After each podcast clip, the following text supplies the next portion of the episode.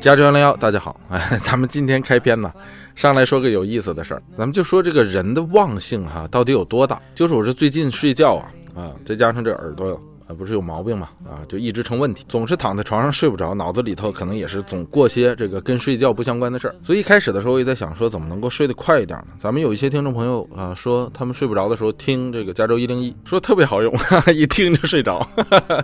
我也不知道这是。这是不是在夸我？所以我想来想去啊，试来试去啊，最后我就觉得我还是喝点酒吧，就买了这个啤酒、红酒、whisky、vodka，外加韩国烧酒和日本清酒。一喝啊，别说还真管用啊，而且还好喝。我坐那喝的时候，我就在想，说哎，我当初为什么戒酒来着？我就真的想不起来，说当初为什么把酒给戒了啊？这酒这么好喝，为什么就把酒给戒了呢？想不起来了啊！再加上也没想多长时间，想一想就睡着了。半夜三点啊，胃疼醒了。终于想起来了，为什么把酒给戒了？哎呀，所以你就说这个人的忘性是不是很大？当然了，在这儿我不代表人，不是我不代表所有人啊。但这是我头一回啊，切身感受到什么叫做。这个好了，伤疤忘了疼。很多朋友关心我这耳朵的事儿啊，这个我给我在这里跟大家这个更新一下啊。这个事儿我后来去看了这个耳鼻喉科的医生，在这边叫 ENT，就是 ear nose throat，就是耳朵鼻子喉咙这三个英文单词的首字母缩写，也是做了 MRI，外加上各种听力测试和耳朵的检测。最后这个专科医生给出的结论呢，说跟我这个掏耳朵应该关系不大，不太可能是像家庭医生说的那样，说由于掏耳朵引起的外部感染。虽然关系不大，但是也。不要没事自己掏耳朵啊！这个具体是什么原因造成的，可能有很多啊。但是最重要的是要放松啊，不要有太大的压力。我这人不是听人劝吃饱饭嘛，是吧？听医生的话，我就放松了两个月，果然。啊，效果还可以，就是咱们这个节目 耽误了一下，但是也没真的闲着。这段时间一直在做咱们之前说的，就是跟蜻蜓合作的这个收费节目《中东往事》，已经制作出来一部分了啊。相信在未来的一个月内，可以给大家放出来一些这个 trailer 或者说是样片，在今年年内可以正式的发布。如果大家喜欢中东的这个话题的话，希望大家能够关注这个系列。这个系列会从这个中东历史上的一个关键节点开始说起，那就是第一次世界大战啊。因为当时的中东还不叫中东，而是被称作。奥斯曼帝国作为那个时代中东地区的代名词，它是世界上最后一个地跨欧亚非三洲的帝国。咱们会一起详细的回顾奥斯曼帝国长达几个世纪的衰落过程，看它在一战之后怎样最终倒下、土崩瓦解、分裂成了数十个国家，奠定了今天中东的格局。会聊到巴尔干半岛这个欧洲火药桶的前世今生，会聊到亚美尼亚大屠杀的。前因后果与整个过程，我们会再次见到伊提劳伦斯，与他一同参与阿拉伯起义，经历新阿拉伯世界的形成过程。回过头来，我们会站在凯末尔身旁，看他如何以少胜多，击碎希腊人收复君士坦丁的梦想；去回顾犹太人在欧洲的两千年是怎样的无所不在又格格不入，仇恨在二战中爆发，再重走那不可思议的归途。以色列的复国与五次中东战争，各种新仇旧恨的不归路，最后。穿过两伊的战火、海湾战争与伊拉克战争的硝烟，我们会看到两种独裁者的成长之路，一个叫极端，一个叫强权。我看微信有朋友问一集多长啊？在这里咱们说一下，每集都在二十分钟以上，总体一共四章，加一起大概得有五十多集。篇幅虽然很长，但是还是那句话，没有奇闻，没有怪论，没有飞碟与外星人，有的只是人类文明的血腥长路，像纱布一样一层一层的。揭开，为大家展示一个真实的人类世界，那才是我们要征服的。盲目与懦弱，好吧，咱们这个广告就说这么多啊。感兴趣的朋友可以关注这个微信的公众号“加州一零一”五个字，加州汉字一零一阿拉伯数字。这个加了的朋友再等一等啊，过一段时间会把这个预告片做出来，先放上去。哎，咱们废话就说到这儿，咱们说一个前几天刚刚发生的事儿。嗯，这个前些日子，大概是呃今年，也就是二零一九年的十月二三四号的时候，在英国英格兰东南部的埃塞克斯，警察在一辆这个冷藏集装箱的卡车中发现了。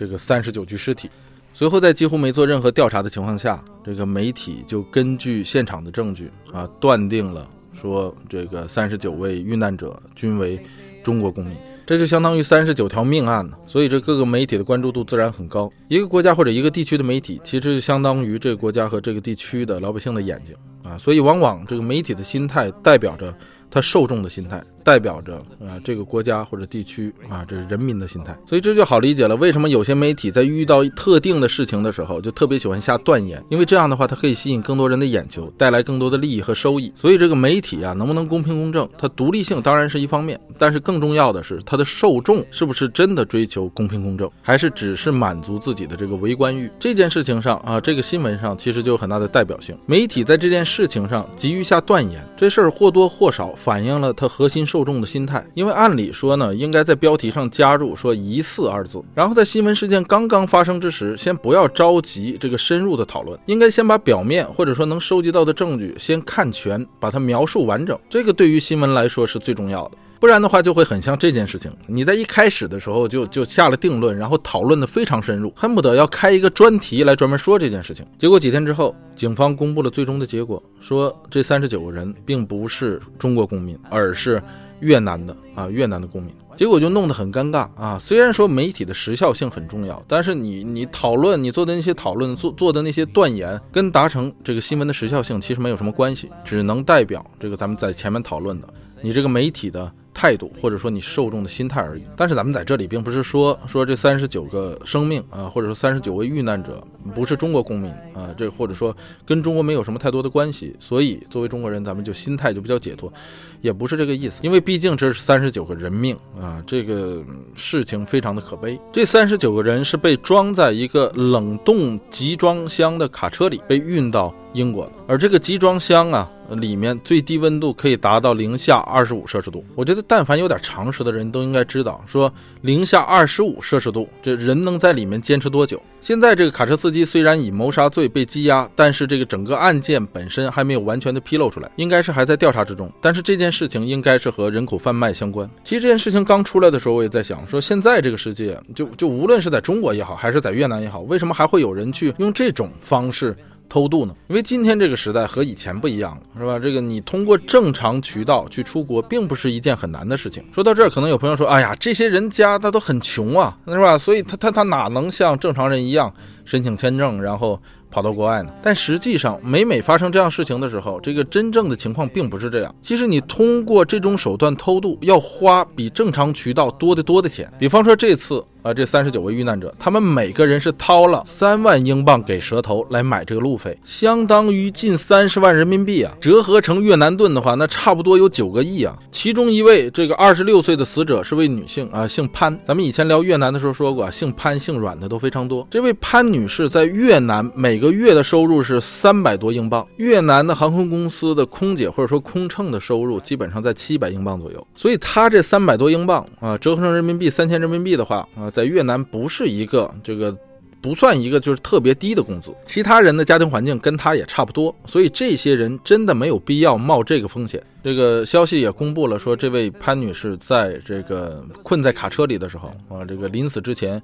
给他的父母发了一条短信，原话就是说：“对不起，爸爸妈妈，通往国外的路径没有成功。说妈妈，我非常爱你和爸爸，我快要死了，因为我无法呼吸。当然了，咱们这么说，说每一个人的背后啊，都有他不为人知的背景啊，有他的隐情，有他的理由，但是他们都有一个相对共同的特性，就是焦躁与无知。很多人的梦想就像这位潘女士一样，觉得说可以到。”国外挣大钱，可以得到更好的生活，可以实现他们的梦想。可是通过这条途径，就算是他们成功了，最后也只能在一些非常差的环境里打黑工，甚至都很有可能被卖给，比方说卖淫集团呢。呃，这个贩毒集团呢，从事卖淫呢、制毒啊啊等等一系列的这个地下非法的工作，其实这都不能叫做工作了啊，因为你就别说收入了，连人身自由都没有。但是他们这种骄傲的心态，加上他们无知天真的想法，才使得他们上了这个人贩集团的当。说只要你给我这个钱，你们的生命都是有保证的，这个这个线路非常的安全，你放心吧。到了国外，有人给你安排工作，你这点路费用不了俩月你就挣回来了。结果他们花着高昂的不可思议的费用，冒着巨大的生命危险，满怀希望的踏上了一条啊这。个更加黑暗的行程，人贩们或者说蛇头们利用的就是这些人的无知与焦躁。所以整个事件了解全了之后啊，大家会发现比他的表象更加可悲。哎，这就是咱们开篇要聊的啊，和咱们今天要说的这个正题也有一定的关系啊。咱们刚才说到这个健忘，我也是才想起来，说咱们 永远的五月花已经好久没聊了，我也是忘了说为什么咱们要把这么一个好听的名字给改了。上一次聊这个话题已经是一年半以前了，而且这个爱尔兰。还没有聊完，因为可以这样说，爱尔兰移民啊，算得上是对美国当今无论是从生活、社会、文化啊，这个政治各个领域影响最深的移民群体之一。在美国，每十个人中就会有一人声称自己有爱尔兰血统，这个数字在加拿大会更高，可以达到百分之二十。咱们在关于爱尔兰的前三集里聊到了爱尔兰过去一千多年的历史，聊到了它与英国的关系，也聊到了发生在十九世纪的。土豆大饥荒，咱们这一集就来聊一聊上百万的穷的一文不值的爱尔兰人是怎么在饥荒之后大批涌入美国的，以及美国的移民政策在这百年多的演变，而爱尔兰移民在美国社会中又是如何转型，深入到社会的各个阶层，从乞丐到总统，以至今日成为美国文化不可或缺的一部分。这就是《永远的五月花》系列爱尔兰的最终篇——零号难民。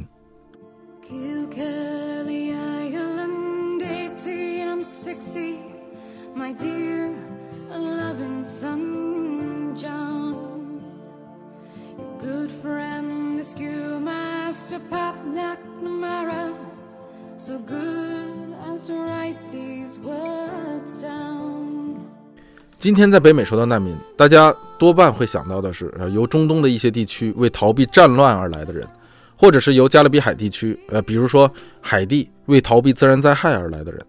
再再往前一些年，啊，还有咱们聊过的，像这个越南难民、古巴难民等等。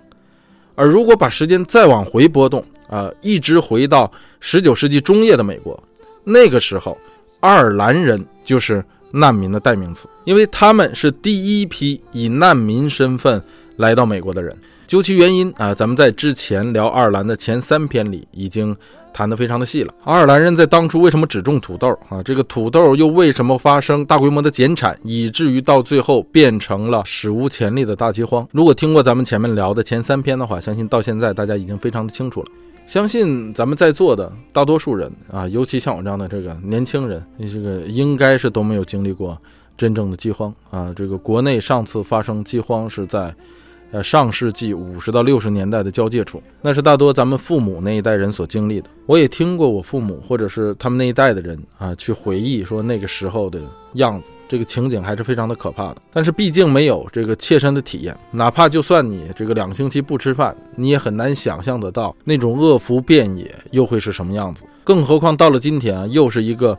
朱门酒肉臭的时代，更难去想象那种这个路边的野狗瞅着你眼睛都发绿的啊那样的一种粮食危机。所以说，回到发生在十九世纪中叶这个一八四五年到一八五二年这长达七年的爱尔兰大饥荒，我们不妨也借一双当初的爱尔兰饥民的眼睛去看一下饥荒中的生活是什么样的。这是一篇当初的爱尔兰饥民所写的回忆录，作者的名字叫做。凯瑟琳·道尔，当这个被称作19世纪最大的灾难——爱尔兰土豆大饥荒发生的时候，凯瑟琳·道尔只有不到十岁。他回忆的起点大概是一八四八年。按他的回忆，那个时候他身边已经有很多人都饿死了，其中就包括他天天与之玩耍的最好的朋友 Mary，死的时候只有十一岁。而这种事情在饥荒发生的这几年以来，已经见得太多了。身边的亲人、朋友与邻居。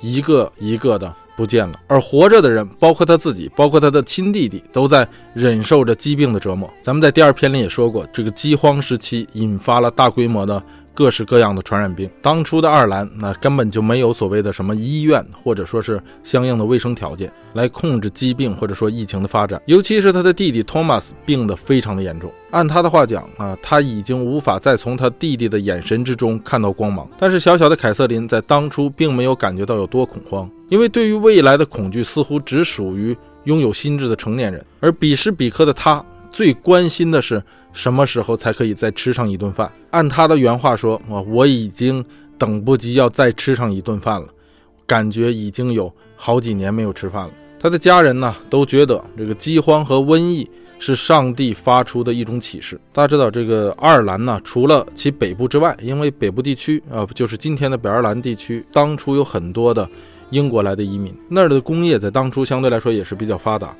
除了那儿之外啊，除了爱尔兰北部地区之外，绝大多数的爱尔兰人都是虔诚的天主教徒。而且呀，这个越是这样的时候啊，就会越信。不说嘛，这个英国的政府也采取非常消极的救灾政策，甚至很多英国学者就干脆指责这是上帝对爱尔兰人的惩罚。这种说法使得在苦难之中被折磨的底层人民到最后自己都信了。即便被饥荒折磨的这么严重，即便已经很多天没有吃饭了，即便没有体力去干别的事情，每周还要坚持去教堂，直到他们家最后一个亲戚，他妈妈的妹妹，也就是他的。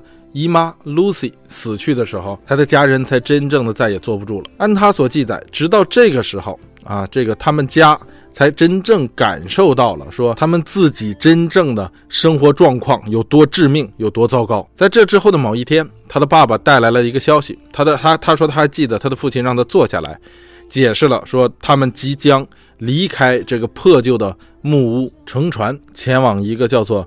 美国的地方，这就是一个饥荒时典型的爱尔兰家庭啊，这个盲目且无知，同时又十分的无助。像这样在饥荒期间最终离开爱尔兰的爱尔兰人，一共有近两百万人，其中绝大多数来到了北美。而来到北美的绝大多数爱尔兰人，最终是到了美国。为什么绝大多数爱尔兰移民没有选择加拿大呢？并不是因为加拿大平均来看比美国要冷。这个本来啊，加拿大是爱尔兰移民的首选啊，因为大家知道，这个在当初，无论是爱尔兰也好，还是加拿大也好啊，都是。大英帝国的一部分，同属于英国的一部分。那你在这个国家之内旅行，作为爱尔兰人也好，加拿大人也好，是不需要什么太多手续的。所以在最开始之初，也就是一八四七年之前，爱尔兰人的首选目标是加拿大。绝大多数当初的爱尔兰人在一八四七年之前都是来到了加拿大。当初的加拿大呀，基本上被分成啊上加拿大和下加拿大，加上一些其他的领地，一共一股堆加一起才不到两百万人。在饥荒期间，在一八四七年之前的饥荒期间。每年都有超过三万爱尔兰人移居到加拿大，而且到高峰期的时候啊，这个数量是非常的高。这使得在1847年之前来到加拿大的爱尔兰人就已经超过了62万，占当初同一时间来到加拿大的新移民总数的百分之六十。加拿大政府一开始为了安置这些爱尔兰人，都是把他们分散放在不同的各个城市里。但关键是加拿大的大城市一共也没有多少，在当初就只有数得上的什么魁北克、蒙特利尔、渥太华，外外加上这个多伦多。多伦多在当初还不算什么大城市，像这个蒙特利尔这样的大城市还好啊，你这个一下涌入三四。四万的呃，这个爱尔兰人，至少在人口比例上来说，这个城市里没有什么太大的变化，就是说不会发生质变。可是有一些小城市，一共人口才两万人啊，你一下涌入三四万的爱尔兰人进来以后，整个城市的人口比例就彻底的变了。由于英国政府当时特别担心大批大量涌入的这些爱尔兰新移民到了加拿大会产生这个民族主义的叛乱。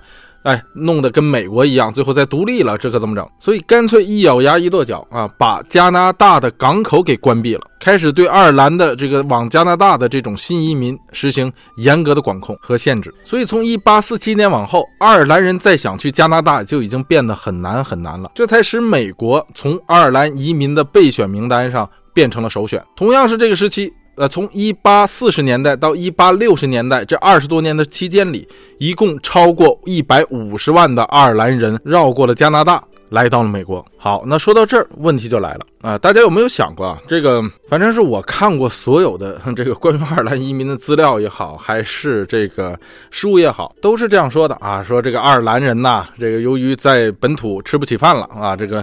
土豆全都饥荒了，对不对？然后这个没办法，就来到美国了。可是大家想一想，这个来到美国难道是免费的吗？你可以溜溜达达的从爱尔兰走到美国吗？你说这不像中国是吧？这个某一个省份发生饥荒啊，或者说发生什么灾难了。这个老百姓逃荒，从一个省跑到另一个省。哎，咱这么说，就算是在同一块陆地上的这个逃难，你逃难也是有成本的，不然你路上吃什么喝什么？这就是为什么你说这个陆地上是连着的，是吧？你从一个省到另一个省，只要有人烟的地方，你还可以讨饭吃。可是爱尔兰到美国是得坐船的呀，是吧？你坐船得花钱才能坐呀。这些爱尔兰难民，或者说这些爱尔兰饥民。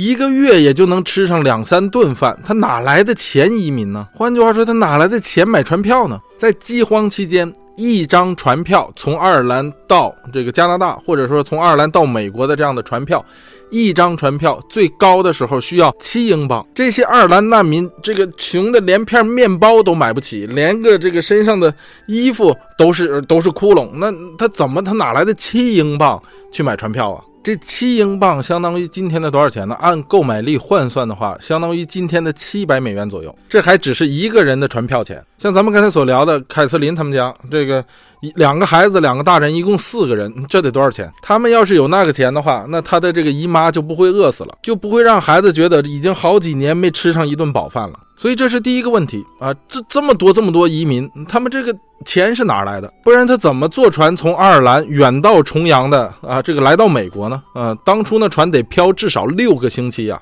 啊，才能从这个英国到美国。难道这个船都是福利事业吗？啊，都是免费的吗？哎，这是第一个问题。第二个问题就是。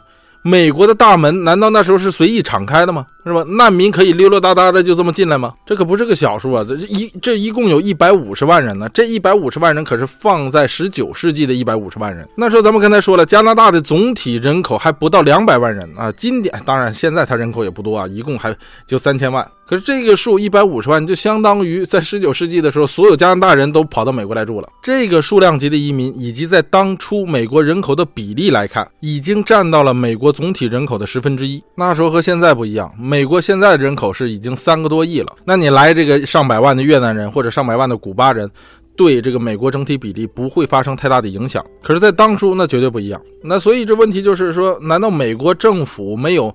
把这个移民的大门像现在似的，哈，这个给它关上呢。那时候的美国可比现在要保守的多得多得多。说现在能干得出来修高墙这样的事儿啊，那你在当初为什么干不出来呢？如果大家能够想到这两个问题，再回过头来看爱尔兰这个土豆大饥荒的时候来了这么多移民这件事情啊，就非常有意思了。咱们首先来说说这些钱啊，这些爱尔兰难民的用来移民买船票的这个钱是从哪来的？这个问题首先可以肯定的是。绝对或者说吧，绝大部分这些难民买船票的钱不是他们自己掏的，因为他们真是没钱啊！当初也没有卖肾什么，这这说你真是没钱。即便有个别的人能够负担得起这个船票。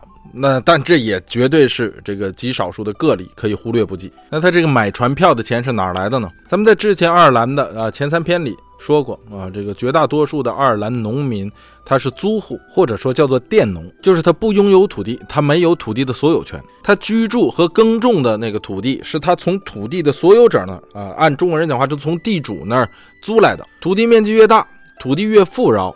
土地的租金越高，咱们之前都聊过，由于这些呃这个房东或者说地主的贪婪，由于这个土豆不需要太多的生产工具，不需要大面积的土地来种植等等多方面的原因啊，使得这个每一个爱尔兰家庭拥有的土地面积越来越小。举一个简单的例子啊，一七七零年的时候，一个爱尔兰的农场啊出租给一个家庭，而时间到了一八四五年的时候，这个同样的农场上面已经居住了三百多个租户。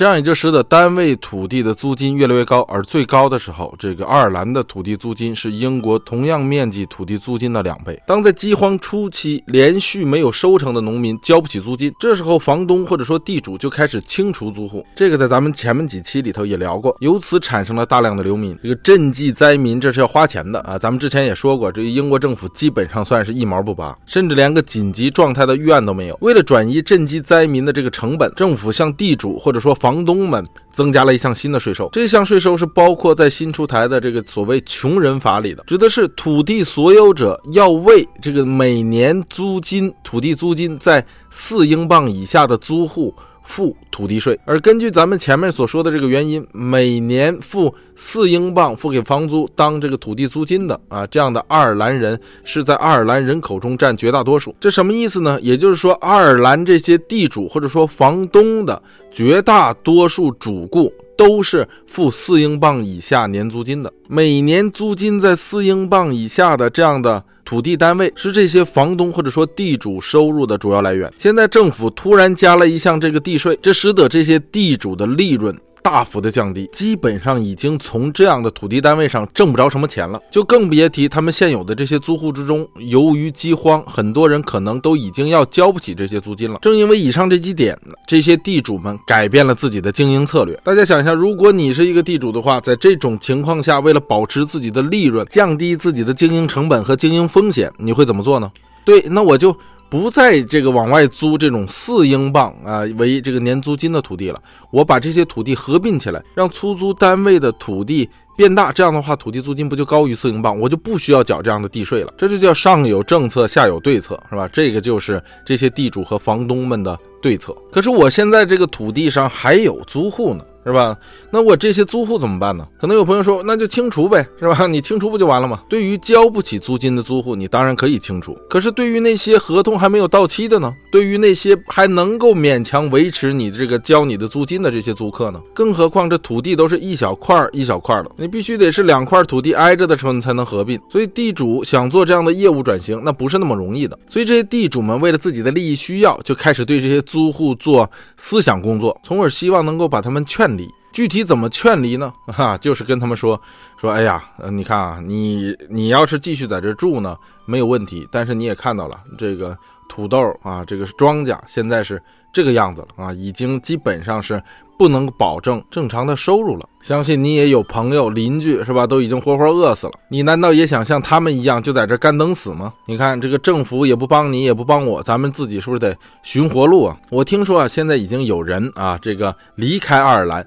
去这个大洋彼岸的美国了，那里真是山美水美啊，人更美。棒打狍子瓢舀鱼，在地里随便划拉划拉，刨一刨就够你吃半年的。要我看，我要是你，我就干脆就举家搬到美国去。可是你想，爱尔兰这些农民们没钱呢，是吧？你你就再棒打瓢子瓢舀鱼，他也得需要个船票去那儿啊。所以基本上是不会被地主这么两句话就劝走的。这样，这个船票我已经给你准备好了啊，这个路费我出了，而且不光如此，我告诉你，我在北美可是有生意的，所以到时候你不用担心人生地不熟。不用担心你不会什么英语啊，你英语不好什么，不用担心，只要你一下船啊，我的人就在那边接你，就给你安排工作，你马上你的餐桌上就有面包了。他在北美真有生意吗？啊，他有个鬼啊！他现他就是为了把你骗走嘛，然后还得这样说啊，我跟你说啊，老约翰，这话也就是跟你说，这么好的条件我可不是谁都能给的啊。当然了，你要不想走也可以。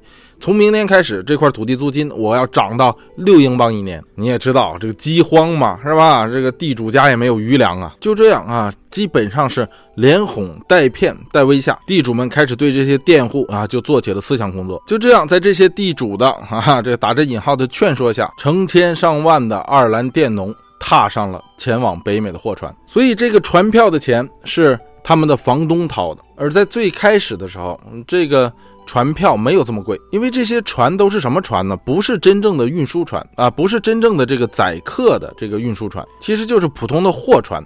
这些船大部分是把北美的物资，尤其是木材，从北美运到。英国到了英国卸掉货物之后，这船就空了。为了不让这个船跑空，基本你从英国回到北美的时候还要再拉货。那时候的码头啊、物流啊，没有像现在这么发达。你如果想把一个船装满，那是不容易的。你要等货物运到码头，而且你还得雇人把这个货物搬上你的船。而且货物是有成本的，对不对？你得先花钱把这货物买进来，到北美以后再高价卖出去，你挣这个差价。到了饥荒期间，这些货船们就发现了一种新的买。卖，那就是运送难民。运送难民好啊，首先来说，你不用雇人装货，你省了一笔成本吧？人都是有腿的，可以自己上船。再者，难民没有成本啊。但是说难民怎么能没有成本呢？哎，这个票钱是先付的，所以我不用担心收回不了成本这件事情。而且作为船主啊，那他不需要为这些难民买保险。那他会为自己的货物买保险，他不会为这些难民买保险。一个中等体积的货船，按理说啊，这个装人也就装一百人上下。可是当运送难民的时候，是吧？那还不得是往里使劲塞呀？因为每一个人都是按人头收费的。一开始的时候票价是比较便宜的，最低的时候还不到三英镑一个人。因为这些船主们也没做过这样的生意啊，这个本来就是跑空船，再加上咱们以上说的这这这些原因，是吧？运人本身就方便，那挣多少都是挣。结果后来发现，要去美国的爱尔兰人是。越来越多，因为这些爱尔兰地主们的动作也是先有一两个人带头开始做，后来人发现哦，他们这么做了，这么做的话，原来可以省更多的钱啊，可以有更高的利润，那咱们也这么做吧。所以被这样劝离的爱尔兰人越来越多，那自然这个船票钱就会上涨。看到在这方面有利可图，那就有更多的商船加入到这个行业里来。但即便这样，一船人最多也就运这个四百多人，就已经是。这个到了极限了。所以，即便有再多的船，这个船数量的上涨也赶不上这个难民数量的上涨，最终使得这个船票的票价稳定在这个六七英镑之间。因为再高了的话，房东也负担不起了。这个票价已经使得这个跑船的业务利润十分丰厚了。咱们就按一船能塞进三百个难民来算，三百个难民每个收，咱们不按这个满满打满算的七英镑算，咱就按这个六英镑算。那也有将近两千英镑，一条船单程就能够收入两千英镑，这个利润是不是很丰厚？所以在这样的利润驱动下，那这些船主们也在多拉快跑，这也才使得咱们前面所说的啊，这个加拿大啊，在不到二十年的时间内就涌入了六十二万以上的爱尔兰人。而当英国对爱尔兰移民在加拿大实行严格的限制之后，这些船主们为了保持自己现有的利润，才将航行的目的地调整到了。美国，所以说这个跑船运送爱尔兰难民是一个利润非常丰厚的业务。这个情况和这个十九世纪末发生的那个呃，把华工运到这个 San Francisco 或者说加州啊，那个这个航行业务是一样的，就是卖猪仔的这个跑船业务是一样的啊。光是卖猪仔，呃，据统计就是这个把华工运到。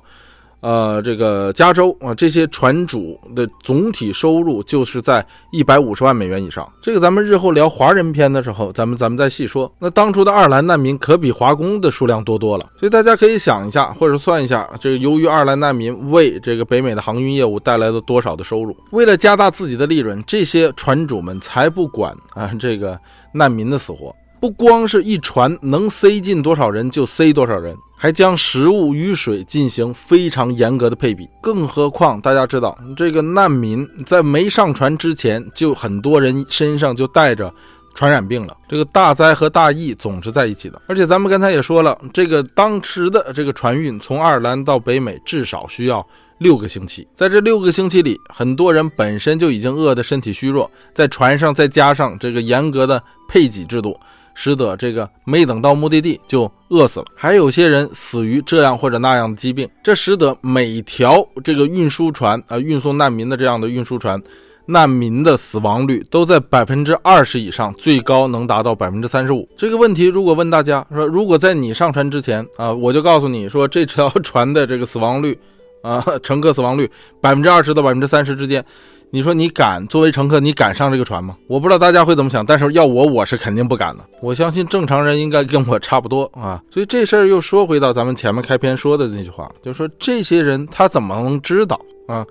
这个这次航行的这个死亡率将会是如此之高呢？这就是为什么后人把这个这些运送难民的船称为棺材船。而不光这个远道重洋啊，这个运送难民的船如此的风险之高，就算是啊，这个到了北美，很多人也是由于自身自带的疾病，再加上水土不服而。病死。我曾经看过加拿大政府的一组这个数据，就在一八四七年，也就是这个英国开始限制爱尔兰移民到加拿大的这一年，在限制令出台之前，呃，已经有啊六万名爱尔兰人来到了加拿大。在到达加拿大的这六万人之中，啊，后来有一万五千人死于疾病。这个数据是这样记载的。在魁北克市以东约三十英里的圣劳伦斯河上，格罗斯岛的检疫站很快就被从棺材船上抬下来的很多不能够行走、只能爬行的病人淹没了。那些看似仍健康的人被留在了船上，他们将被送往蒙特利尔，也就是蒙特利尔。但是这些看似健康的人并不知道，他们其中有很多人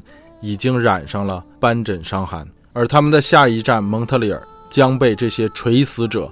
淹没，大家听着，这像不像一部近些年很是流行的那种末世的僵尸电影？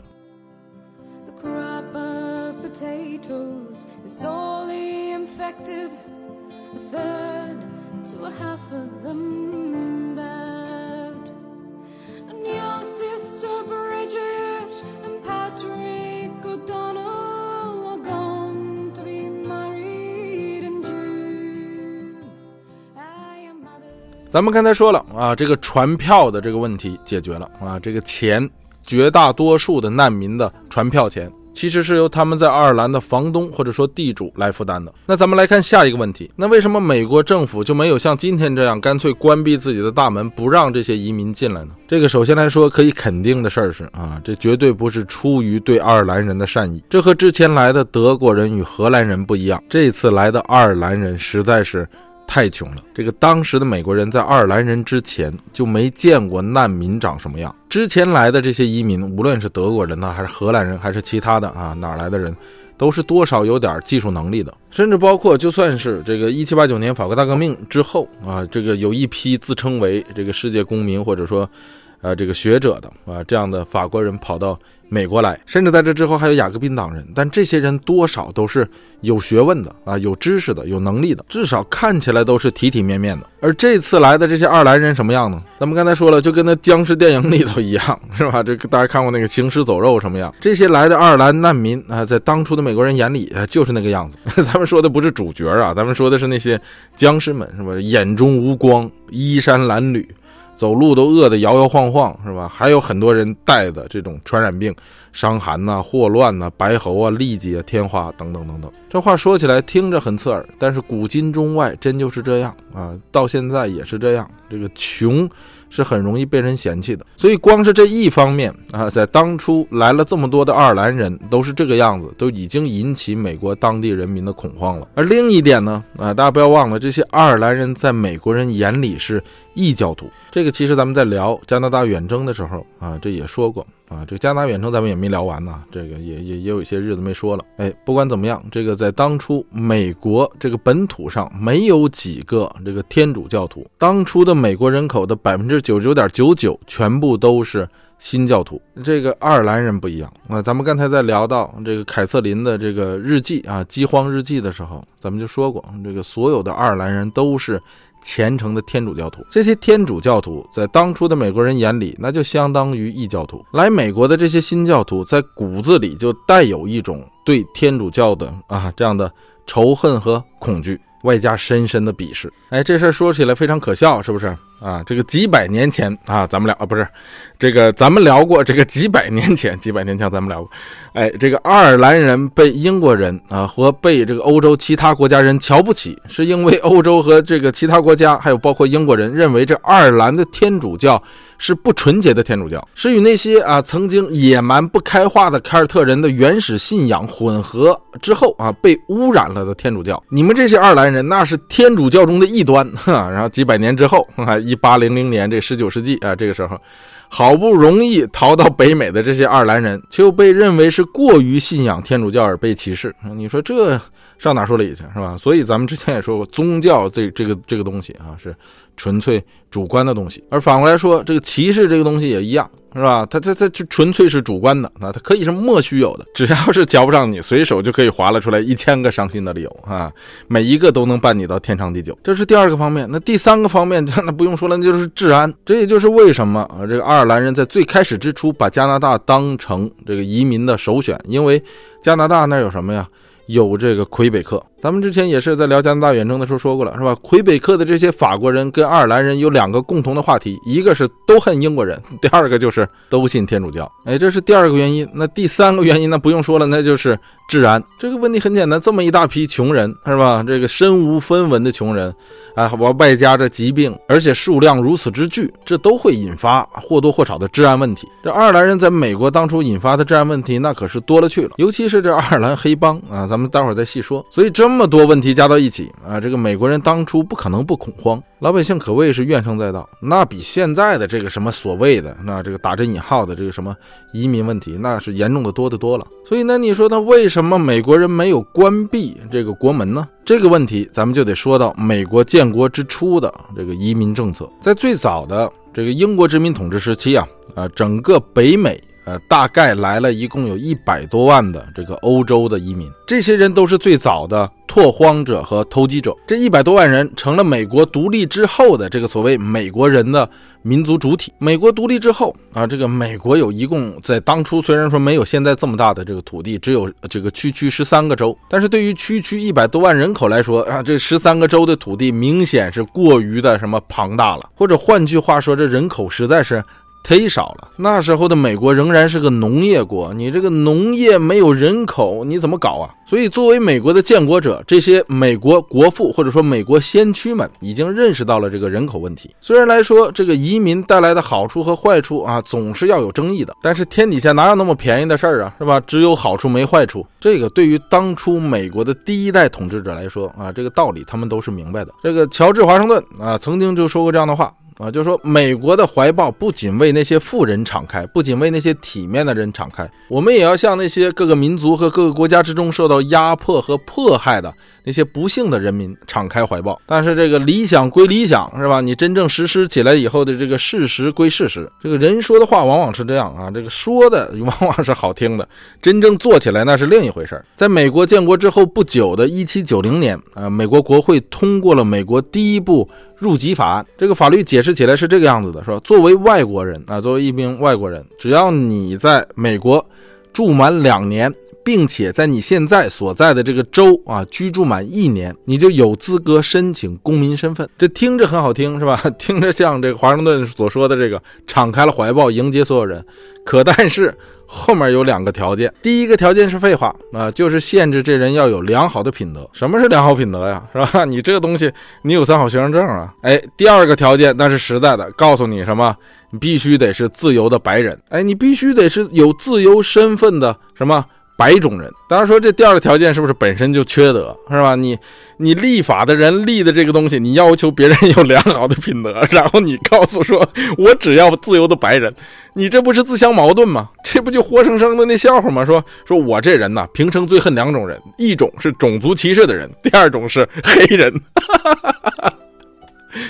所以我每次看到这儿的时候都想乐，但是不管怎么说吧，啊，这就是美国当初的这个建国之初的移民政策。虽然在之后啊，由这个两年变成五年，又什么变成十多年，哎，但是不管怎么样，这仍然是一个没有经济与这个技术限制条件的移民政策。在这期间啊，从美国建国一直到啊十九世纪之初，每年都有那么啊一万到两万人从欧洲移民到美国。但是时间到了十九世纪之后，这事儿是不是就不一样了？为什么不一样了呢？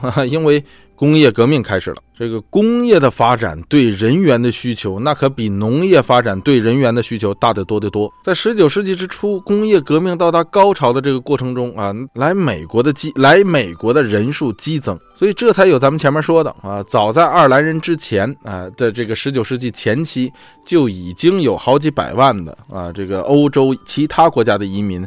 来到美国了。除了这些移民，美国本地人还生呢。所以到一八零零年的时候，美国的人口就已经达到五百多万人了。从建国之初的一七七十年代末，一直到一八零零年，这短短的。不到三十年的时间里，这个人口已经从二百来万增加到了五百多万。而从一八零零年到一八四零年这四十年的时间里，由于外来移民，由于自身的人口增长，美国的人口已经翻到了一千七百多万人，差不多是他建国时的十倍了。而一八四零年的时候，爱尔兰还没发生饥荒呢。所以，从十九世纪开始，这个人口飞速增长的时候，一些受到这个饭碗或者说哈这个工作冲击的这美国本土人。就开始抵制移民了。这些人还成立了一个自己的政党啊，这不是三 K 党啊。三 K 党在内战爆发之后，这个一八三零年还没有打内战呢。再者，这个三 K 党不属于政党啊，它属于暴力团体。哎，这些人组成这个党叫什么党呢？叫做美国人党啊。你听着，美国人党或者叫美国党，他们把自己称为啊叫做一无所知党，英文就是 Know Nothing 啊。这个本来是他们地下行动时候的一个街头暗号，但是后来这种啊 Know Nothing 或者说我啥。啥也不知道，我就一无所知，变成了一种态度，使它奠定了美国日后乃至今天这个所有极端保守主义团体或者说仇恨团体的一种基石或者说是风格。这个所谓的美国党在爱尔兰人来之前就已经在高喊排外的口号了，而当大批的爱尔兰人到来的时候，这个党可发挥的空间就。更大了，并且借这个机会，在普通美国底层民众之间迅速的普及。当初的林肯在他没当总统之前，对这个党就已经十分的厌恶了。他当初跟自己的友人就说过这样的话：说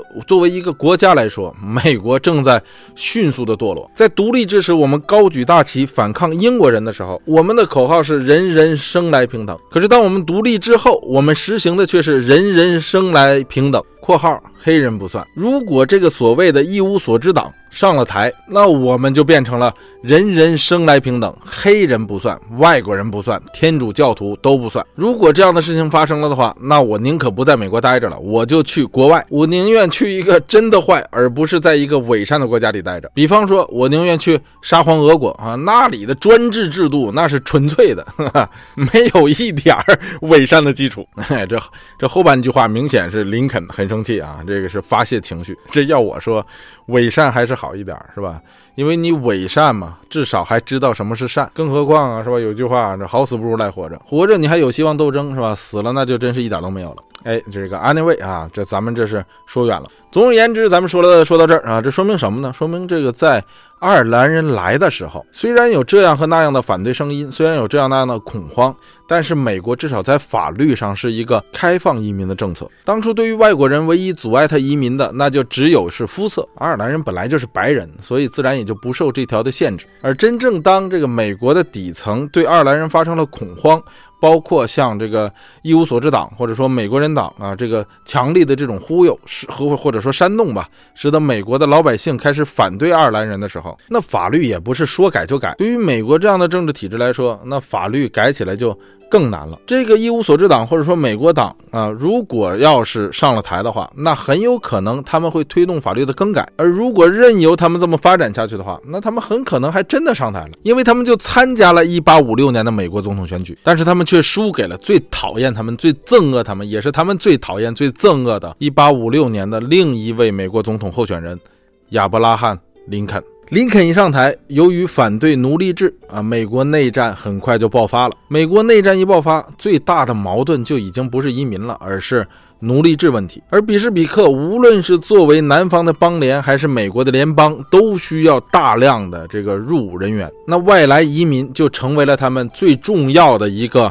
前线的兵员，并且都对入伍的新移民开出了丰厚的条件。很多爱尔兰移民是刚从棺材船上下来，就穿上了军装，踏上了运兵船，被送上了前线。因为入伍不光有饭吃，是吧？而且还给钱。那对于那些刚从难民船上下来，急需一顿饱饭和一身好衣服的年轻人来说，更何况很多人这个举目无无亲呐。对于这些人来说，那算是一个不错的条件了。而战争本身，它是一个绞肉机呀。从一八六一年打到一。一八六五年这四年的时间里，总共统计下来，连士兵带平民。一共死了大概一百多万人。那战后南方百废待兴，北方很多工厂也急需年轻人的补充，所以那个时候，美国北方的这些资本家都呼吁政客一定要多吸收移民，我们这人不够啊！无论是工厂里的还是矿井里的，都急需人。所以在这个内战刚刚打完的时候，或者说南北战争刚刚打完的时候，美国就更不可能缩紧移民政策了。由此，从美国建国之初一直到一八七零年吧，相当于内战打完了五年之后，这段期间里，美国都属于。于自由移民时期，就是需要人啊，就是人不够。发展农业的时候，农业人手不够；发展工业的时候，工业人手不够啊。打仗的时候，呃，这个士兵人手不够。打完仗了，百废待兴，呃，人手还是不够。所以基本上没时间来顾及啊，这来的是穷人还是富人。在这段期间，只要你是白人，你就可以来美国定居。而爱尔兰的饥荒恰好就发生在一八四十年代到一八五十年代，他就赶上了这段自由移民时期。咱们在这里敢这么说，如果爱尔兰的饥荒，发生晚五十年的话，那爱尔兰人的处境和命运将会大不一样。那这些初来乍到的爱尔兰人在美国的命运又是如何呢？这些未受过基础教育又不懂英文的爱尔兰人又如何在一个新的世界开始新的生活呢？而他们又是怎么从一文不名到最终产生出第一位信仰天主教的爱尔兰后裔的美国总统呢？接下来咱们就来聊一聊。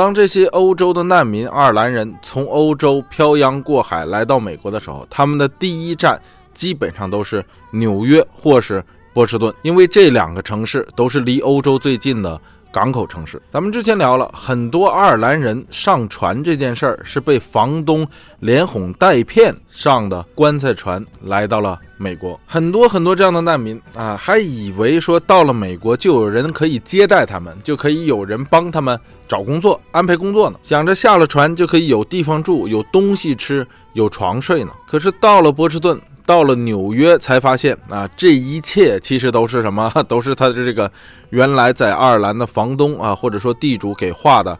大饼而已，等待他们的没根本就没有什么现成的工作，没有什么现成的住宿的地方，没有一张现成的床，甚至连遮风挡雨的棚子都没有。反倒是美国或者是加拿大的这些当地政府，为了安置和安顿这些大批量来的爱尔兰人，给这些无处可去的人安排一个非常简陋的住处。但这并不是免费的，也是要。花钱的这个住处会简陋成什么样呢？就先别说家具了啊，家具什么的不可能有。一般来说，会把一个大的房屋，或者说是厂房也好，或者是民宅也好，把大的空间用木板隔成 n 多个小空间。原本只有一层的房屋，甚至可以被隔出两层来。每一个居住单位，有的小的，甚至就只有一张半。双人床的大小，在这样的居住空间里，你就不要谈什么隐私了。不止隔壁的人说话你能听见，甚至你踮踮脚，有的时候那木板的缝子大一点，你都能够看到。这样的居住环境下，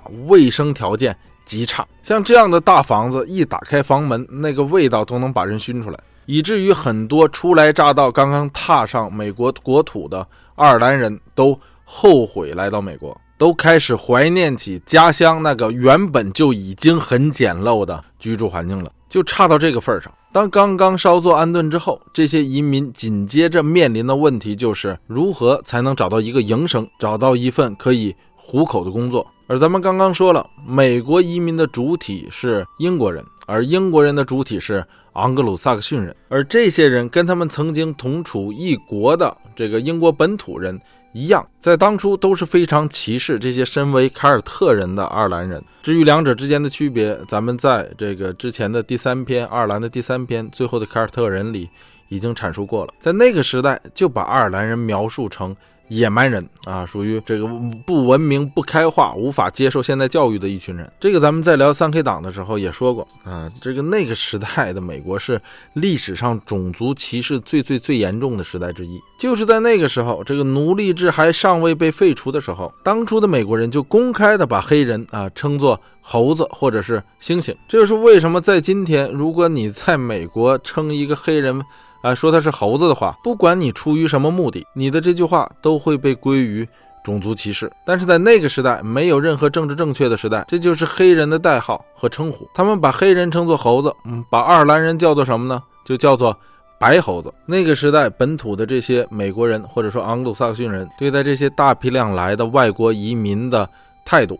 就是这样，把爱尔兰人称为白猴子，把意大利人称为半个黑鬼。大家如果看过啊，前一阵儿得过这个奥斯卡奖的那部电影《绿皮书》，里面那个男主角就是意大利裔啊，他被南方的啊这个警察，其实就是当初的那种典型的啊抱有这种民族优越感的昂鲁萨逊人，那个警察就称他为。半个黑鬼，那个电影演的是二十世纪中期，咱们现在聊的是十九世纪中期，那种歧视要远比电影里演的恶劣的多。再加上那个年代啊，对于这个种族歧视，还有一种这个社会科学理论上的支持，那就是社会达尔文主义。这大家知道，社会达尔文主义是吧？基于自然选择理论啊进行种族划分，这个到今天仍然还是。有它的市场，很多人啊还还相信这个东西。咱们在这里就不用对这个东西多说啊啊。总之吧，在那个时候，很多人相信说什么呢？就爱尔兰人呐，这个智商有问题，他们本身就是一种智商低下的人种，对不对？不然的话，他们为什么这么穷呢？不然的话，为什么他们那么多病呢？这些东西在今天，这都叫做种族歧视，借口由这个社会达尔文主义也好，还是。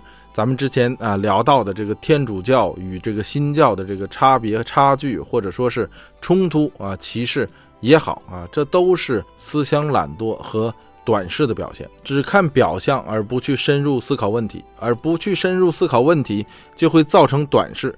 而短视就会造成你更加无法深入思考问题，如此往复啊，恶性循环。所以为什么咱们说要摒弃偏见，摒弃歧视呢？啊，这不光是为了你对对方好，不光是为了啊公平平等的对待那个曾经被歧视的那个人，而是可以让你更清楚的看清这个问题的本质啊，可以更深入的去思考。不过话说回来啊，这些刚刚来到美国的爱尔兰群体受到的待遇就是这样。在这样的歧视下，那你想想，你怎么可能找到一份好的工作呢？是吧？你是找不到好工作的。就算啊，你跟黑人不一样，黑人在当初没有自由的身份，可对于爱尔兰人来说，背负着这样的歧视，就算你有自由的身份，一样也找不到一份好的工作。更何况，本身绝大多数来的这些爱尔兰难民就没受过什么教育，很多人连英语都不会。而就算你会英语，一张口就一嘴。爱尔兰口音，所以当初的爱尔兰人啊，能干的活，能找到的工作，都是那些没有人愿意干的活，都是被那些英国英英德后裔啊，英德移民后裔不放在眼里的工作，嫌弃的工作啊，都是那些最最底层的体力工作，最脏、最累、最苦的活儿。比方说下水道的清洁工啊，比方说你清理运河呀。比方说，你当那个建筑工人里头最低级的那些体力工人，可是这些活儿就算再脏再累，它好歹是份工作呀，你也可以把这个。挣来的钱变成面包放到桌子上养家糊口啊！更何况来了那么多爱尔兰人，就算这样的工作，那那那也是抢手的活儿仍然还有很多人想找这样的工作都找不到呢。那实在找不着工作的那些爱尔兰人怎么办？白道不行，那是不是还有黑道啊？那就坑蒙拐骗、打砸抢了呗。这些人最爱干的一个事儿是什么呢？就是到码头上去骗那些刚刚下船的。爱尔兰同胞们，他们会逮上几个啊，看起来啊还不是那么衣衫破烂的刚刚下船的人，去直接冒充他们的房东给他们画的那张虚构的大饼，称自己是啊这个负责来接待他们的人，可以帮他们安置，帮他们找工作。总之一句话就是，能骗钱就骗钱，能骗物就骗物，因为他们自己都经历过啊。这些初来乍到的同胞们是最好骗的了，东西财物骗到手之后啊。转眼人就没了。做这行啊，专门骗自己同胞的爱尔兰人，在当初有一个绰号叫做 “runner”，意思其实就是跑步的人啊。因为这些人总追着难民船跑，哪儿有难民船，哪儿就有他们的生意。不过这样的坑蒙拐骗还都算是小打小闹，但是做不法勾当的人多了，很快就会集结成。黑帮爱尔兰人大部分都是混迹社会最底层的，又是经常被美国当地居民所瞧不起、所欺负的，所以这些人无论是有工作的还是没有工作、混迹街头的，都有抱团取暖的需求。所以黑帮一旦成立，那招募人员自然是相当的容易，并且非常的迅速的。一时间，在爱尔兰聚居的地区和城市，像什么蒙特利尔啊。波士顿呢，纽约呀，爱尔兰黑帮那是真是如雨后春笋呐，四处林立。而且这些爱尔兰人呢，尤其是这些难民的第一代移民们，他们本身就是从死人堆里爬出来的。无论是在爱尔兰本土，还是在难民船上，还是下了船以后在美国或是加拿大的隔离区，身边死人的事儿，那都已经见惯了。然后来了美国以后，又是这么个情况，被当地人歧视，被自己同胞们骗啊，又是。无依无靠，举目无亲。在这样的情况下，黑帮这样的暴力团体似乎就成了他们最好的归宿，因为至少黑帮的成员是有组织的，能给他们的成员一种归属感。这个爱尔兰的各种黑帮自出现一开始就以狠著称，说白了就是。不要命，这个大家自然也好理解，本来就是一无所有，见死人本身就见惯了，又饱受各种歧视，那自然就是敢打敢拼，什么事儿都能做得出来那种的。这个在各地啊，就是以黑帮著名的各地啊，基本上也都是这样，由外地来的人员组成的犯罪组织，一般来说要比本地的 犯罪组织。更狠，做起事来更没有规则。凡是出现这种情况的，这个原因基本都是上述咱们所说的。也正因为如此，爱尔兰黑帮崛起速度很快，和本地的黑帮时有火拼。其中就包括咱们前面所说的那个美国人党，也就是一无所知党。大家知道，黑帮这方面的东西是最愿意被这个电影导演所涉猎的。所以，爱尔兰的各种黑帮给后世的电影导演们留下了无数的题材。随便说几个，因为大家都喜欢看电影啊，比方说什么《无间行者》呀。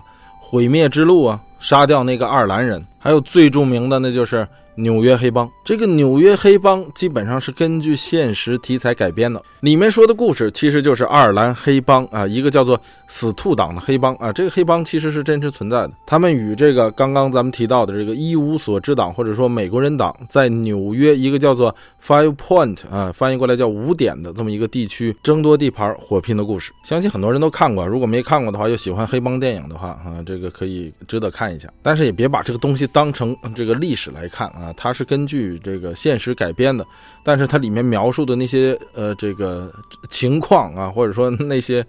很多极端的事情并不是真正的历史，这就和国内拍的那个斧头帮的那样的电影一样。这爱尔兰黑帮除了跟当初的美国人党厮杀啊，还和日后到来的这个犹太黑帮与意大利黑帮成为了死敌。日后如果有机会的话，大家喜欢听这个黑帮方面的事儿的话，咱们到时候看能不能单拿出来一集来，哎，这个细说。不过这个爱尔兰的黑帮除了作为这个犯罪组织啊，这个打砸抢暴力团体之外，还为爱尔兰裔美国人日后的崛起提供了一定的基础，因为。在那个时代啊，基本上所有的政客，你要想做大，都得有一双黑手套。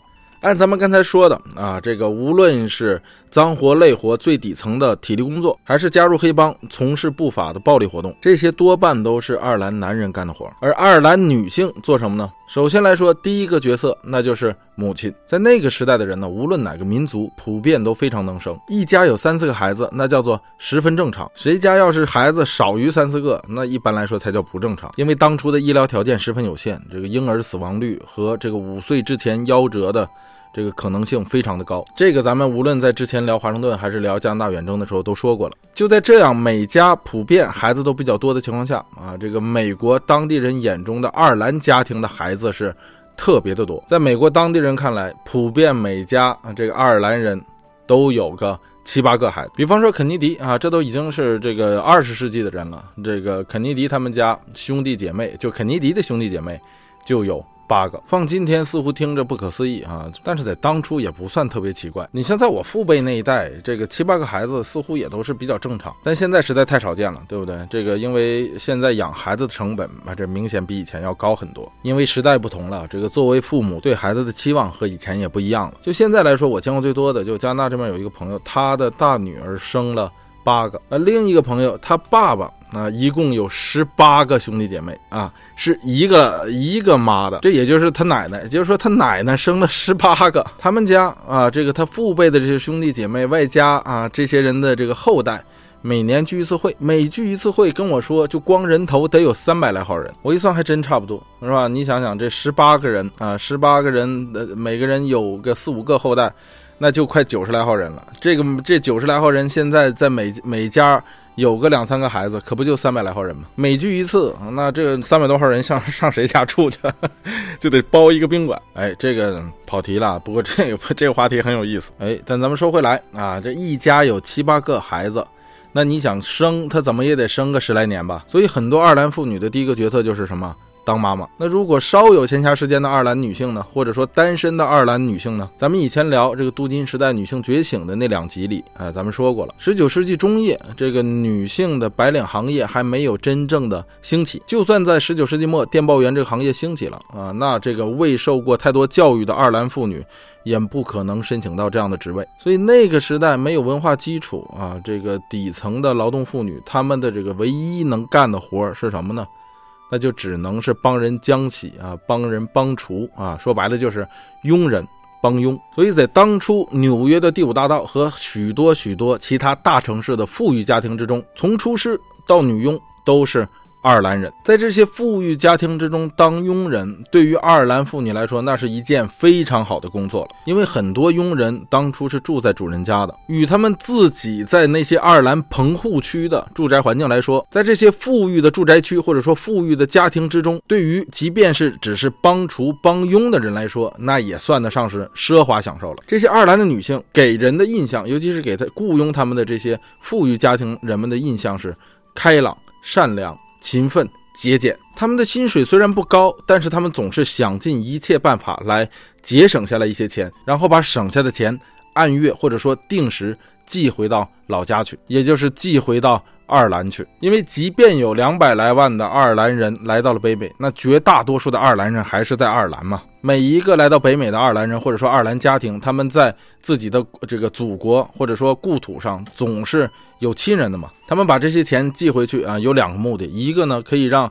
这个还在当地生活的，就是在爱尔兰生活的他的他们的这些亲戚们可以活得更好；第二，也可以为他们这些至亲日后来到美国提供了路费，也打下了经济基础。据统计啊，从一八五零年到一九零零年这五十年的期间里，一共有两点六亿美元啊从美国流入爱尔兰。这听起来是不是非常像这个散布在世界各地，尤其是东南亚一带的菲律宾女佣？今天的这些菲律宾在外地的这些菲律宾人，尤其是菲律宾女佣，每年往家乡的这个汇款，就是往菲律宾的汇款。每年呢都高达两百多个亿美元，这一数字在二零一七年是两百八十亿美元，而且还在逐年上涨。不过话说回来，我是觉得呀，无论是在香港还是新加坡啊，这个雇这个女佣，就雇这个菲律宾女佣的。这种习惯其实都不能叫习惯，现在已经成为一种文化了。我觉得是非常的不好。在迪拜其实也是，由于这个地区或者说国家的这个贫富极大的反差，其实在那雇一个帮佣花不了多少钱，所以这就造就了这个当地的中产家庭几乎家家都有。但这个东西仁者见仁啊，这个反正我总觉得不是什么好事。至于为什么，咱们在这里就不多说了。可是话说回来啊，这样当帮佣的这种工作，不是所有的爱尔兰移民妇女都能够寻找得到。那找不到工作又急需用钱。或者说没有钱糊口怎么办呢？那男人可以当小偷、当强盗、加入暴力团体、当黑社会。那在那个时代，呃，处于这种尴尬地位的女性，为了不被饿死，那就只能从事皮肉生意。所以一时间，在这个爱尔兰聚居的大城市里，爱尔兰姑娘就成了妓女的。代名词。那咱们说到这儿，那就是明显能够看出来，爱尔兰人做的都是一些下九流的工作。这些从事下九流工作的爱尔兰群体是怎么在短短不到一百年的时间里就产生了一位爱尔兰裔的美国总统呢？这个答案就是工会。这个大家知道啊，这个早在工业革命发展之初啊，这个工业刚刚兴起之时，是没有什么所谓工人组织或者说工会的。作为普通劳动者的这个工人来说，他们的权益是没有任何保障。虽然在十八世纪末有一些少许的这个罢工活动，但是那些都形成不了任何气候。一直要到十九世纪的七八十年代，这个工会运动才真正的兴起。这个工会成立有几项条件，首先来说，你得有大环境上的开放性，大环境不开放，你就甭想组织什么工会了。其次，你得有庞大的工人阶级，说白了就是。是你这国家或者说这社会得是个工业社会，这也很正常，是吧？你要是农业社会，你还组织什么工会呢？最后一点就是这些工人基本上得有一定的组织性啊，得能斗争、敢斗争，而这种斗争在当初往往都是。暴力的这以上几点是不是爱尔兰移民都具备了？首先来说，美国在当初有这个大环境，政治上虽然也不干净，但是至少这个大环境相对同一年代的其他世界来说还算说得过去。其次，随着这个工业革命在美国的快速发展，工人阶级或者说工人群体在美国不断的壮大，其中底层很多的体力劳动者都是爱尔兰人，而且爱尔兰裔的美国人人口非常巨大，而且基本也都聚集在东岸的港口城市。如果这两百多万爱尔兰人分布在美国的各个角落，那这也是不行的。再者，爱尔兰人敢斗争啊，爱尔兰人斗争起来不要命啊，这一点很重要。咱们之前也说过了啊，但是最重要的一点是，就是最后一条。爱尔兰这些工人们已经有自己的组织了，对不对？那就是黑帮、黑社会。这大家不要笑，这不是开玩笑。就算今天在很多美国城市或者说一些地区的工会，仍都是有半黑社会背景或者是黑社会性质的组织。所以在十九世纪后期，所有的兴起的这些美国各式各样的工会之中，发展的最快、最壮大的就是爱尔兰人组织的工会。其中最著名的，那就是爱尔兰籍美国人啊，Peter 麦奎尔以及他创立的美国木匠兄弟会。这个工会和黑社会虽然有一定的联系，但是毕竟有非常非常大的区别，对不对？这黑社会再怎么样，它是地下团体，你这个工会可是。地上团体黑社会，他只能私下拉人；工会可是可以明着招收人员的。黑社会是向商铺收保护费，工会是直接向工人收取保呃费会员费。黑社会之间要抢地盘，要火拼；工会也是要与他的竞争对手抢工厂、抢工人、抢地盘。黑社会是谁不服，我就用暴力手段给他点颜色看看。而工会手里最有效的武器就是选票。就拿咱们刚才所说的这个美国木匠兄弟会，经过十几年的斗争之后，它成为了美国东北部地区最大的工会，搞掉了几乎他所有的竞争对手，会员能达到二三十万人。这里面的每一个成员不光是一张选票，而且还是一张支票。这使得木工兄弟会在美国政界一时名声大噪，工会领袖自然也就成了所有政客都想结交的对象。在这个工会不断的游行游说的影响下，美国的各个州开始陆续的将九月的第一个星期一定为美国的。劳动节，而这个劳动节的创意就是这个工会的组织者皮特麦奎尔啊，这位这位爱尔兰籍美国人最早提出的。所以由此已经可见，来到美国刚刚不久的爱尔兰移民，已经在短短的时间内将一只脚踏入了美国的政界。而最终，爱尔兰人在当地的投票箱中找到了彻底改变自己命运的途径。有机会在纽约和波士顿等城市投票的大量爱尔兰人，正是通过这样地下和地上的组织被团结起来，使他们在政治上不再被忽视。饥荒移民的儿子和孙子们成群结队地参加了美国当地的政党，迈进美国的政治机器，成为各式各样的候选人。先进入市议会，然后竞选市长。而美国本地那些老练的政客们也看准了时机，转为支持爱尔兰人，支持天主教，从而利用爱尔兰的票仓。当这些人成功进入政府之后，他们也不愧对他们的支持者。大批的爱尔兰人受雇进了政府，成为了拿着稳定薪水的。公职人员在爱尔兰人口众多的城市，警察和消防部门经常都是由爱尔兰这些饥荒移民的后裔们出任。同样是在那部奥斯卡奖获奖影片《呃绿皮书》里啊，有那么一句俏皮话：当那个黑人女侍者问这位意大利裔的这个男主角的时候，他问你是不是警察呀？那男主角撇嘴一乐，是吧？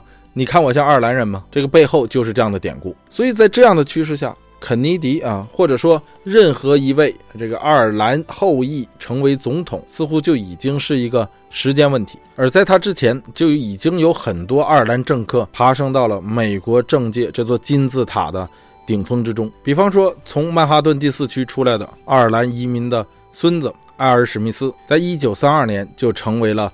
纽约州的州长，他早在肯尼迪之前就竞选过美国总统，只不过是失败了。而正是有这样的前赴后继，才使得作为大饥荒后裔的肯尼迪 （JFK） 最终在一九六零年当选为美国第三十五任总统。虽然他在最后被刺杀了，但是这也标志着长达一个世纪的爱尔兰移民在美国争取被完全接受的斗争完成并最终结束了。但是非常不幸的是，爱尔兰人虽然不再是美国社会的最底层，当他们历经苦难从歧视之中爬升出来之后，他们却将歧视和偏见转嫁给了其他的群体。正如他们受三 K 党反天主教迫害之后，又同样像三 K 党一样去迫害黑人一样，爱尔兰人的工会将矛头指向了。在美的华工，在十九世纪末期的多次工会集会之中，几乎所有的爱尔兰人工会领袖，在一番慷慨陈词之后，都会将矛盾最终转嫁给在美的华人，甚至他们高呼这样的口号：无论发生什么，中国人必须走。也正是在这些爱尔兰移民的推动下，美国臭名昭著的排华法案最终于一八八二年诞生了。哎，这段历史实在是太无奈，咱们日后有机会再细说这里吧 good at mine。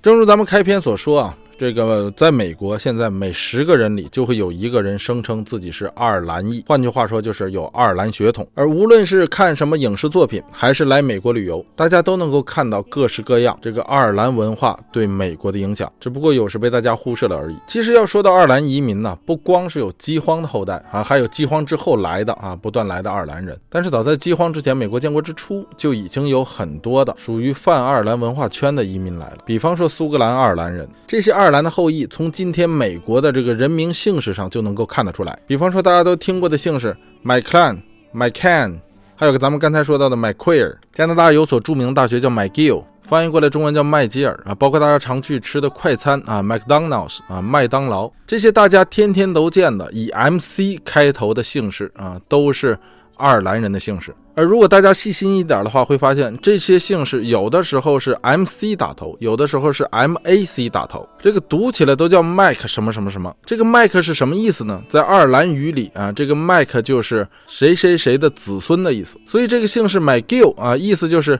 Gill 的子孙，MacDonald，那就是 Donald 的子孙，McClan 就是 Clan 的子孙。这个 MC 和 MAC 发音虽然相同，但是它的区别是，MC 是爱尔兰的姓氏，MAC 是苏格兰的姓氏。再说另一个爱尔兰姓氏，这个喜欢体育的朋友们也许会更熟悉，就是这个姓氏打头是 O 和撇儿啊，O 撇儿打头的，比方说 Ohio、O'Bear、O'Brien 啊，还有大家熟悉的。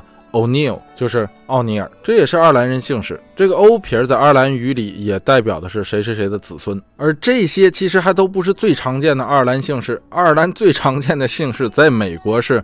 Murphy，中文就直接译成墨菲。虽然不能说姓这些姓氏的人都是爱尔兰基民的后裔，但是他们与爱尔兰人一定都有着或多或少的联系。而说到爱尔兰对美国文化影响最大的，那除了咱们刚才说的那个劳动节其实也算以外，那就应该是圣帕特里克节了，也就是大名鼎鼎的啊，Saint Patrick Day 绿帽子节。这个圣帕特里克节啊，可以算得上是在美国所有非法定公众假日里啊最大的节了。也正如咱们在很早以前。所聊的这个万圣节一样，圣帕特里克节也是爱尔兰人的传统节日。而与万圣节的发展几乎一致的是，圣帕特里克节也是墙内开花墙外香，都是起源于爱尔兰，却发展成熟于美国。这就是美国流行文化的这个强大之处，也也是美国的软实力所在。今天，全世界各地的圣帕特里克节的一个标志性活动，就是 除了喝酒以外啊，就是盛装游行。这圣帕特里克节呢，基本是每年的三月中旬啊，在三月十七号，但是一般进入二月以后。在北美的各个商家都开始为这个圣帕特里克节做准备了。由于爱尔兰的民族颜色是绿色，所以一般都是拿绿色来装饰这一天。而到了三月中旬啊，游行的日子来到的时候，所有参与游行的人基本上都是头上戴着绿油油的帽子，欢天喜地的。走街串巷，而且不光要穿的绿啊，这个每年的时候，在爱尔兰人聚居的地方，像什么芝加哥、波士顿啊，都会把河水也染成绿色，并且自这个二零零九年以来啊，每年这一天的时候，白宫还会把自己北边的这个喷泉也染成绿色，以示庆祝。像这样类似的啊，这圣帕特里克节的庆祝活动，全部都是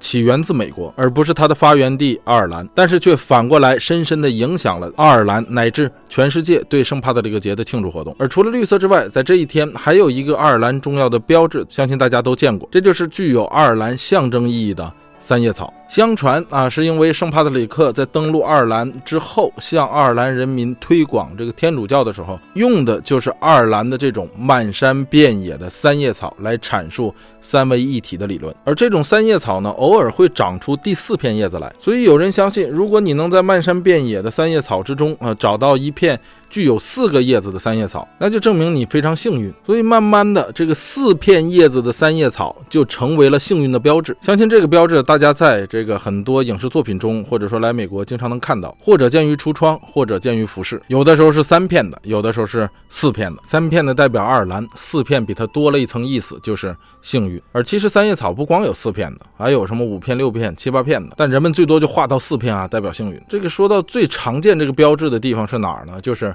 酒吧，这在美国的所有酒吧之中最常见的可能就是爱尔兰酒吧，因为爱尔兰人爱喝酒这个事儿基本上是名声在外，相信大家也都知道啊。这个爱尔兰人爱喝酒，喝就是说爱到一个什么程度呢？就是连咖啡里头都要放酒啊。就是爱尔兰咖啡，呃，唯和普通咖啡的区别就是爱尔兰咖啡里头有酒。你说喝咖啡还要放酒，那你这不就相当于油炸冰淇淋吗？是吧？你到底要吃热的还是要吃凉的？咖啡里放酒是吧？你到底是想精神精神还是想迷糊迷糊？但其实这个爱尔兰咖咖啡呀，并不是咖啡啊，就与这个长岛冰茶是一样的，它并不是茶。虽然叫咖啡啊，它里面也放了咖啡，但是它实际上是一种这个加了咖啡的鸡尾酒饮料。所以，如果你想喝真正的爱尔兰咖啡，肯定是不应该去咖啡店买，而是应该和长岛冰茶一样 去酒吧买。而另外一个例子说到爱尔兰人喜欢喝酒到什么程度呢？在美国，曾经对爱尔兰人有一种偏见，就是所有的爱尔兰人都是酒鬼。这个当然是一种偏见，但是结合当初的那个时代来说，咱们以前也说过，在爱尔兰人初来乍到的那个时代，本来就是一个工业飞速发展的时代，是一个这个所有的劳动者基本都是体力劳动者的时代。而当初的爱尔兰移民又是干体所有体力劳动者之中最脏最累的活了，而酒就变成了一种在劳动之余最廉价的一种麻醉与娱乐自己的方式。而那个时代的医学和普遍医疗概念也没有今天这样发达和普及，酒对人体的危害并没有被大众所熟知，所以很多人喝酒并不觉得这东西对身体有害，反倒有很多人觉得这个东西啊对身体是有好处的，以至于在那个年代的时候啊，酗酒喝死的人特别多，包括咱们刚才说的创建劳动节的那位爱尔兰移民啊，Peter 麦奎尔。就是喝酒喝死的，死的时候才五十四岁。哎，这是题外话，咱们接着说这个爱尔兰酒吧。这个爱尔兰酒吧与普通的这个美式或者说英式酒吧有什么区别呢？其实区别不是很大啊，主要其实就是一个主题风格不同，都是卖酒卖小吃的地方，只不过是酒的品牌不同啊，产地不同，而吃的风格当然也就不一样。咱们待会儿再说吃啊，咱们先说酒。与苏格兰最闻名的是苏格兰威士忌一样，这个爱尔兰最闻名的啊是爱尔兰的啤酒，而最出名的就是。吉尼斯，这个吉尼斯其实就是吉尼斯世界纪录大全的那个吉尼斯。那我也不知道为什么咱们中文到这个啤酒这儿就把它翻译成健力士了。吉尼斯世界纪录大全，那就是由这个吉尼斯啤酒厂的老板创建的。我小的时候这东西很流行啊，现在基本上我估计已经没人看了。但咱们说这个啤酒啊，这个啤酒是十分的出名，它的这个标志啊是一个爱尔兰的竖琴。今天呢，如果大家去沃尔玛或者是其他售酒的地方，因为有的有的这个美国有些州沃尔玛是不卖酒的，都会很容易的发现这款啤酒。它是一款黑啤酒，按咱们这个亚洲人的口味来说，这个口味非常的重。这个黑啤酒啊和黑面包一样，其实它最早都是为体力工人啊，或者说底层劳动者生产的一种烈性啤酒，就和咱们之前聊古巴的时候说到的这个朗姆酒一样啊，在最早的时候，这都是一种非常粗劣的酒，只不过在今天啊，这个有人把它越做越细，越做越精。做成了一个为所有人都能够接受的一种酒品，这个咱们在这里不用多说啊。黑啤是什么样，大家也基本也都知道。如果想尝一尝的话，我相信国内也很容易找到这个啤酒品牌。但是咱们在这里不提倡大家喝酒啊，酒的坏处咱们在这里就不用多说了。所以咱们不聊酒了，咱们就说说吃。咱们也算是好久没聊过吃的了。但是咱们这次说到爱尔兰的料理，可能会让很多这个吃货朋友们失望，因为这个爱尔兰吃的东西啊。基本上属于黑暗系料理。咱们说几个有代表性的。首先来说啊，这个 black pudding 翻译过来就是这个黑暗，不是那个黑色布丁。说到西餐里的这个布丁啊，这个咱们。基本上大多人的印象是甜品，尤其在北美啊，大家喜欢吃甜的，所以一想到一说到布丁，基本上都是甜的，而而且还得是奶制的。但它实际上并不一定非得是甜的。布丁一词更多指的并不是口味，更多指的是啊，把一种液体以蒸或者煮或者是冷凝的状态，把它凝结成这个冻状的固体，就是一碰墩墩墩那样的。哎，这种胶状的固体做成的小菜，基本上都可以叫布丁。所以像中国的什么豆腐脑、肉皮冻，这按理说都算得上是布丁。那这爱尔兰的黑布丁。又是什么呢？黑色的布丁，你一听像巧克力的是吧？不是，它是猪血做的。说白了，它就是一种爱尔兰的血肠。而有意思的事儿呢，是据说呀，这个英语中的“布丁”一词就是来自于法语中的“不等”，而它的原意就是指的小香肠。当然了，这个英国人可能不承认。哎，不管怎么样吧，咱们就说这爱尔兰的这个黑布丁啊，这血肠是怎么做的呢？一般呢是先用一盆猪血。然后把这个猪身上的这个肥肉啊，给剁成小块儿，然后和这个猪血混合，再加上至少与这个肥猪肉同等比例的燕麦片和大麦或者是这个混合物吧，压碎，也是放到这个盆里，然后搅啊搅啊搅啊搅，别忘了加一些调料啊，要不然这东西得多腥啊！把它搅成这个粘稠状，最后灌到肠衣里，就算完事儿了。你可以烧烤，可以油炸，可以这个蒸煮，口味嘛，这个东西就看你喜不喜欢吃了。不过大家可以想一下，这里头没有一点瘦肉啊，全都。是是肥肉和燕麦，然后再加上猪血啊，这个纯的血肠，我觉得倒没什么。这种东西国内也有，关键是你这个猪血配上肥肉和燕麦，哎呀。所以大家可以想象那个口感会是什么样。爱尔兰的黑布丁与这个苏格兰的哈吉斯啊，这个哈吉斯可谓有异曲同工之妙啊。这哈吉斯大家都知道是吧？就是把羊的心肝肺啊剁碎了，加上燕麦和洋葱啊等一些其他的调料，塞到它的胃里，做成这么一种圆咕隆咚的球状的啊，像肠不是肠的东西啊。这个哈吉斯。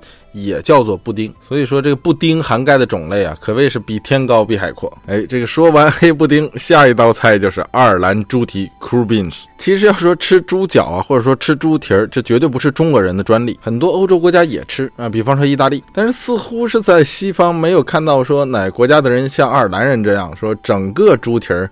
做熟了吃的爱尔兰猪蹄儿做的方法有很多啊，什么煮啊、烤啊，但是无论怎么样，基本上都是整个猪蹄儿放到盘子里给你盛上来的。像别的地方的做法，我看一般都是把肉剔下来，然后和其他的蔬菜一起混合以后冷凝做成一种冻。意大利是把这个猪手或猪脚或猪蹄儿啊，这个拆分成小块儿。像北美吧，也许是我见识少，但是我在饭店似乎是从来没看到过猪蹄儿。当然了，咱们在这里说的饭店不是中餐。我曾经看一个节目，是说让爱尔兰兰的美国人，爱尔兰裔美国人吃爱尔兰的 这个传统食物，当时那个 那些人都崩溃了，看到猪蹄儿上来。而且爱尔兰人这个 c r u b i n 或者说猪蹄儿吧，它这个腌制也好啊，还是说它的这个调料也好。照中式的那种呢，这个猪脚或者说猪手的这个做法差太远，这个滋味自然是没法比。但其实猪蹄这东西啊，做的再好吃，它也没什么太多的营养啊，这个脂肪和胆固醇特别的高。这和咱们前面所说的这个黑布丁一样啊，这都属于以前物质没有现在这么丰富，是吧？很多东西这舍不得扔才吃这样的东西。就像很多啊，这个以前老北京的小吃一样，什么炒肝啊、卤煮啊。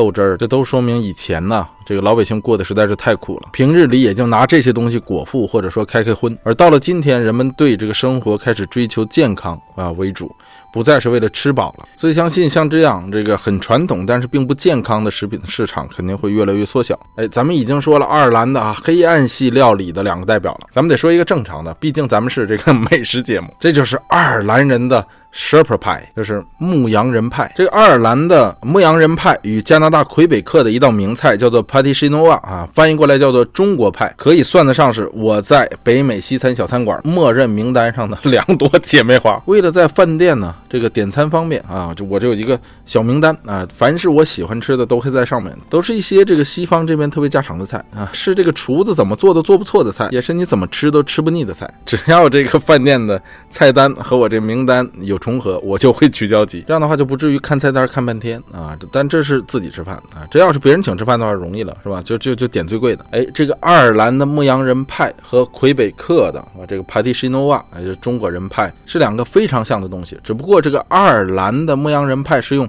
羊肉做的，这个魁北克的这个 p a t i s h i n o a 是用牛肉做的。咱们在这里不多聊魁北克的 p a t i s h i n o a 咱们以后再聊啊，这个魁北克的时候，接着聊加拿大远征的时候，咱们会提到。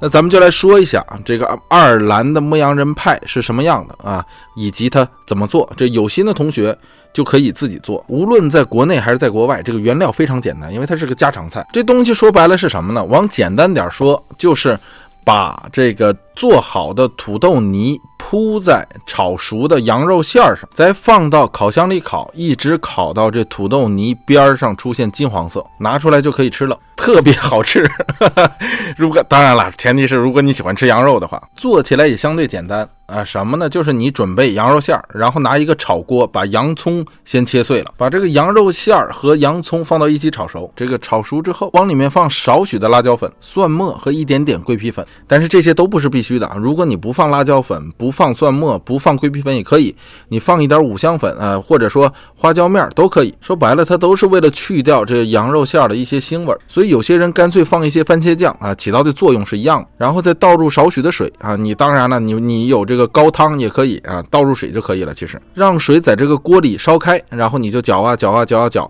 直至这个水全部蒸发，呃，使得这个肉馅儿和这些东西变粘稠。如果你觉得只有肉和土豆是不是这个没有任何蔬菜太不健康了，那你可以往把这个切碎的胡萝卜和这个青豆放到里面，和这个羊肉馅儿啊搅匀。这时候你可以放一点 butter，也就是这个黄油，或者是放一。一点 cheese，也就是奶酪啊，这个国内相信这些东西也都有。这个黄油和奶酪啊啊，这个不怕多和少，它主要可以使你这个肉的这个口感变得更醇厚，不会让这个羊肉在这个肉味上特别的单调，同时可以增加这个肉馅的粘度。如果说你实在找不到 cheese，实在没有这个 butter，没关系，你可以放一些这个面粉，起到的效果也差不多。但是面粉只会增加啊口感，不会给这个肉带来另一层的味道。不过没关系啊，毕竟羊肉已经很好吃了。做好这。些把羊肉放到一个烤盘里，让它在里面铺平。这时候你就可以做土豆泥了。这个土豆泥大家都知道怎么做，非常简单啊，就是黄土豆买来削皮，然后切成两半，放到水里煮。把这个土豆煮熟之后，把水倒出去，里面放奶酪、盐，还有这个 mayonnaise，这个国内叫做美乃滋酱，然后趁热把土豆压碎。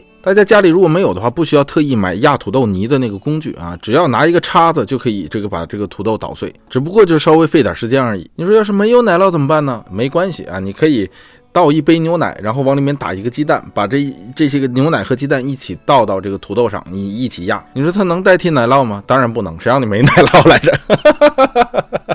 但是没关系，咱们还说那句话，只是差一些口感。有奶酪的话，你也一样可以放牛奶和鸡蛋，那这个味道就更锦上添花了。然后你就把这个土豆泥一勺一勺的铺到你刚刚做好的那个羊肉馅上，铺平铺均匀，把这个烤盘送到烤箱里烤。看着那个烤箱，只要那个土豆泥变成金黄色，边上啊，哎，就可以拿出来吃了。没有烤箱的话，国内很多微波炉带这个照烧功能啊，也可以起到类似的效果。哎呦，做好以后那个味道，你就想羊肉加上 cheese，伴随着你放入的那个香料的味道，再配上焗成金黄色的这个土豆泥。现在是秋天了，马上要入冬了，来这么一份儿啊，非常的暖心。哎，这就是爱尔兰的 shepherd 派牧羊人派。一份没有什么难度却很好吃的家常菜。